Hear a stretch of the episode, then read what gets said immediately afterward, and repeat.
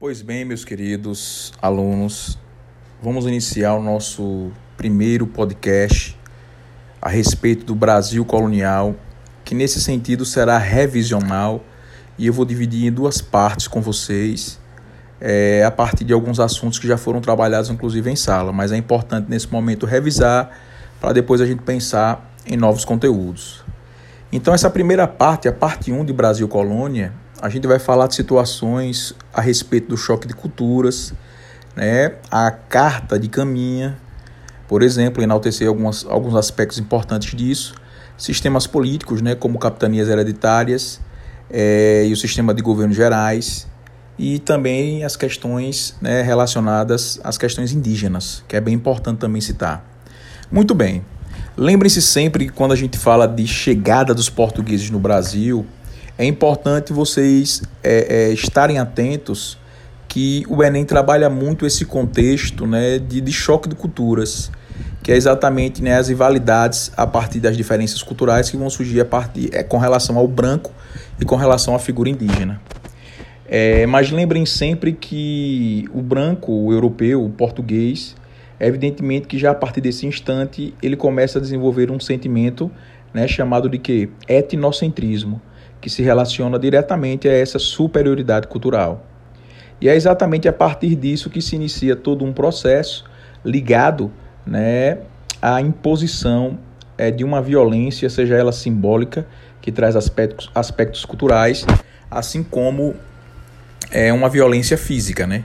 Nós bem sabemos que o genocídio indígena ele é destacado até os tempos de hoje, infelizmente de forma negativa, ao pensar que mais ou menos 6 milhões de indígenas habitavam o nosso litoral e depois de todo o processo colonizador restavam apenas 340 mil. Mas é importante, dentro desse contexto, vocês também não esquecerem que o Enem gosta né, de enfatizar que mesmo diante desse, dessa condição de exploração, esse índio ele vai revidar. Esse índio ele vai impor a sua cultura. Esse índio, sobretudo, ele vai o que? Resistir. Então lembre-se sempre desse contexto né, de vivência indígena e a busca, evidentemente, né, de uma representatividade desde o início. Tá? Então, enaltecimento indígena é bem importante nesse contexto. Lembre-se sempre que a carta de Pero Vaz de Caminha ela tá, também obedece a essa visão né, eurocêntrica onde nós temos, por exemplo, ali evidenciado muito claramente uma tendência enorme por parte de Caminha, né, nos seus relatos, a querer exatamente impor né, a condição principalmente da catequese indígena. Lembre-se que a Carta de Caminha também já teve abordagem na prova Enem, e, portanto, o, o aspecto mais aí relevante seria exatamente né, o enaltecimento da catequese indígena por parte da figura de Caminha. No demais, ele vai promover, evidentemente, uma descrição né, dos potenciais naturais, mas ao mesmo tempo uma grande frustração pelo fato de riquezas né, auríferas não se encontrarem naquele instante. Tá? E nesse momento agora, a gente pensa né, num Brasil pré-colônia, onde nós temos aspectos importantes que são é, extremamente relevantes serem citados, serem citados porque quando eu penso na pré-colônia, eu me refiro, por exemplo, a situações de que o pau-brasil passa a ser esse primeiro momento, entendeu, do ciclo econômico da história do Brasil.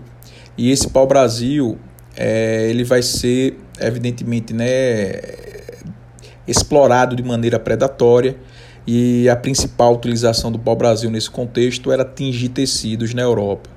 E o que eu acho interessante também destacar é que a pré-colônia é assim a chamada, né, pelo fato de que nesses primeiros momentos é, não, há, não vai existir por parte de Portugal o interesse né, de povoar de fato o Brasil. A ideia de colonização se associa diretamente a povoamento, nunca esqueçam disso. Tá? Destaco também nesse período pré-colonial né, que nós tivemos um primeiro sistema de trabalho que nós bem conhecemos, que é a questão do escambo. Tá? E o escambo ele vai se relacionar diretamente, entendeu? A troca de favores entre o branco europeu e a figura indígena. O que vocês têm que fortemente pontuar é que o escambo pode ser visto como um trabalho compulsório, porém vocês sabem que não é o que? Escravo. Escravo não. Pré-colônia não se caracteriza por ter um trabalho que escravista, uma vez que há a troca de favores, por mais que a gente entenda que é um processo exploratório, o índio recebia algo em troca, tá? E aí, nesse momento, eu com vocês faço né, uma, uma transição é, da pré-colônia para o Brasil colonial, abordando exatamente aspectos que fizeram com que houvesse essa mudança. Né?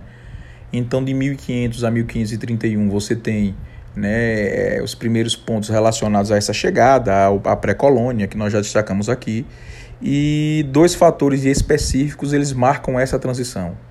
O primeiro fator, por exemplo, seria exatamente o fato de que nós vamos ter aí, por parte né, dos franceses, constantes invasões né, corsárias piratas no litoral brasileiro.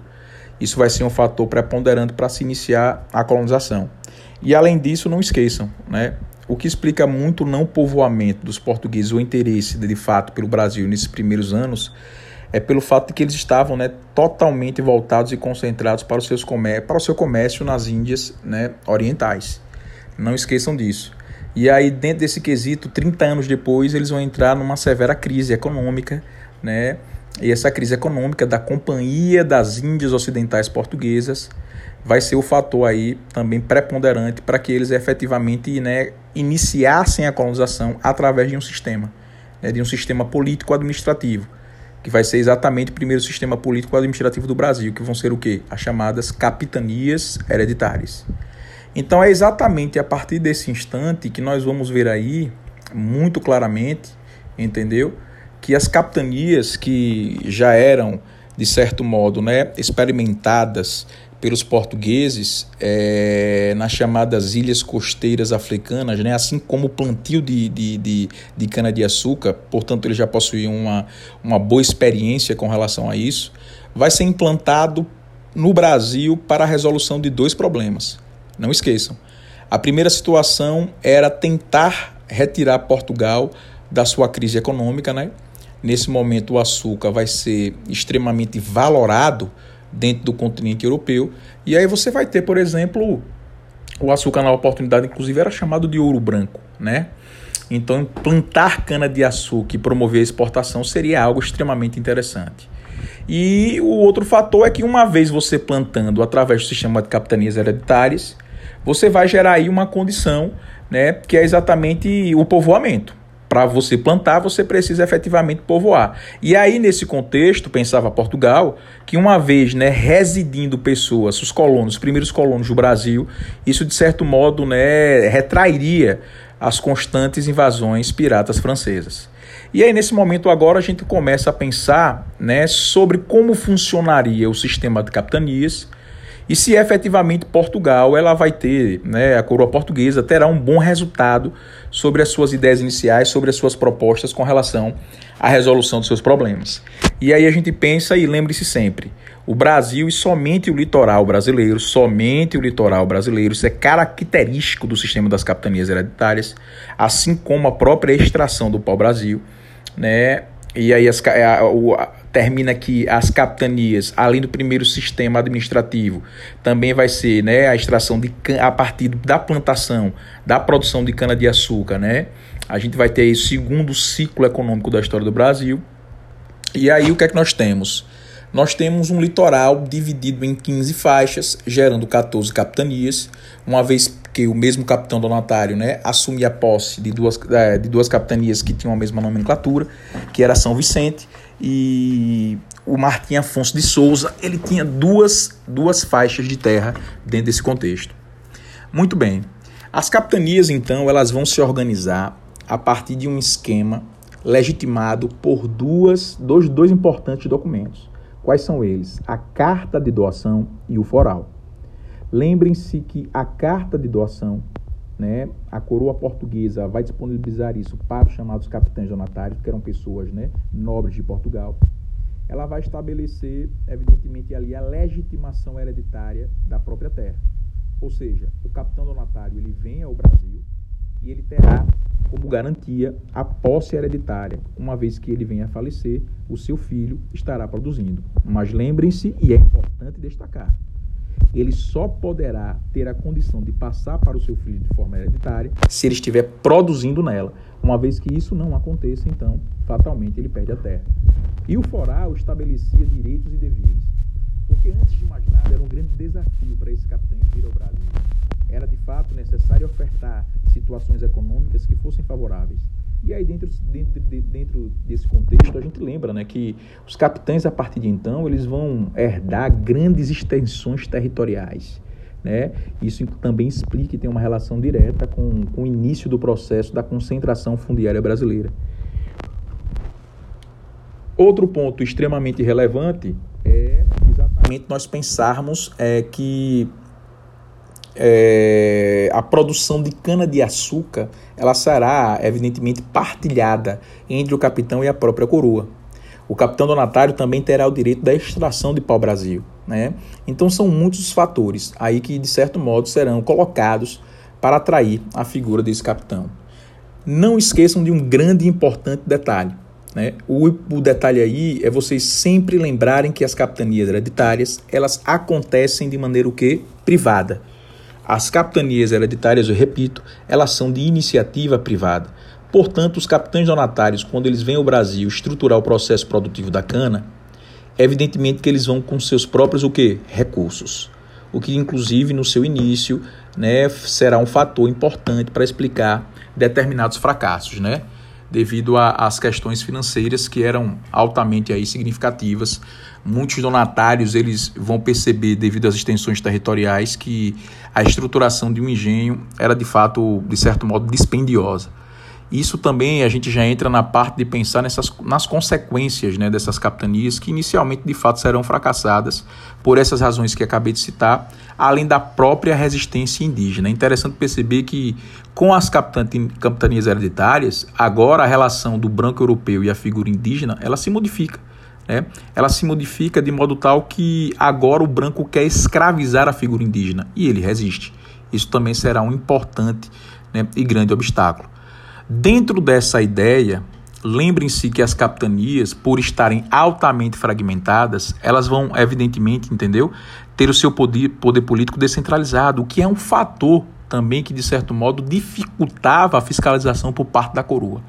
Então, tá aí né, o grande ponto aí de, de, de intersecção, de relação entre as capitanias terem o inicial fracasso e, ao mesmo tempo, a coroa portuguesa atentar-se para a necessidade, por exemplo, né, de implantar um novo sistema né, que visaria diretamente centralizar o poder em, su em suas mãos, que era o sistema de governos gerais.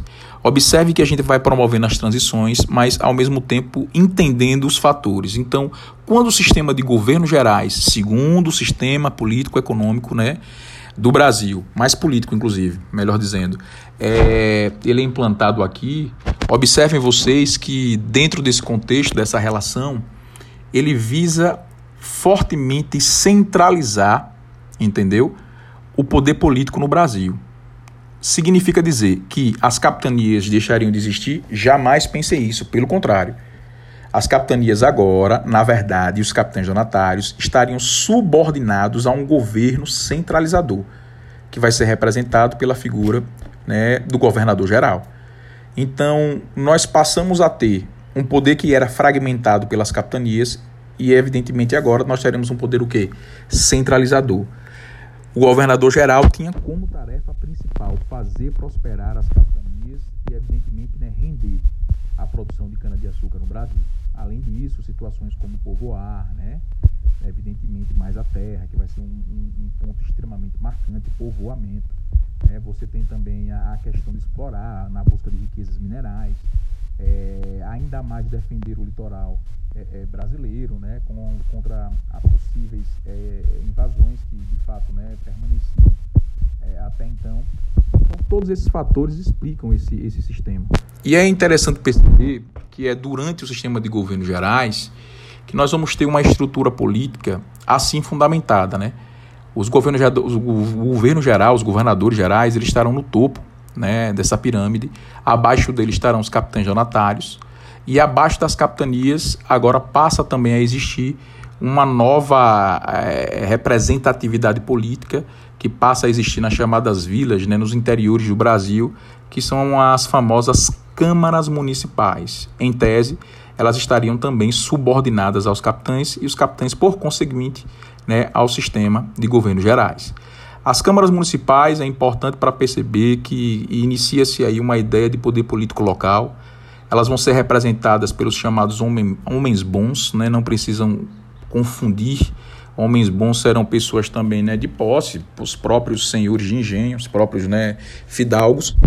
E eles têm funções legislativas, né, cobrança de impostos, e talvez daí também se explique essa estrutura é, de mandonismo local e ao mesmo tempo corruptiva que o Brasil já começa a se alicerçar, tá?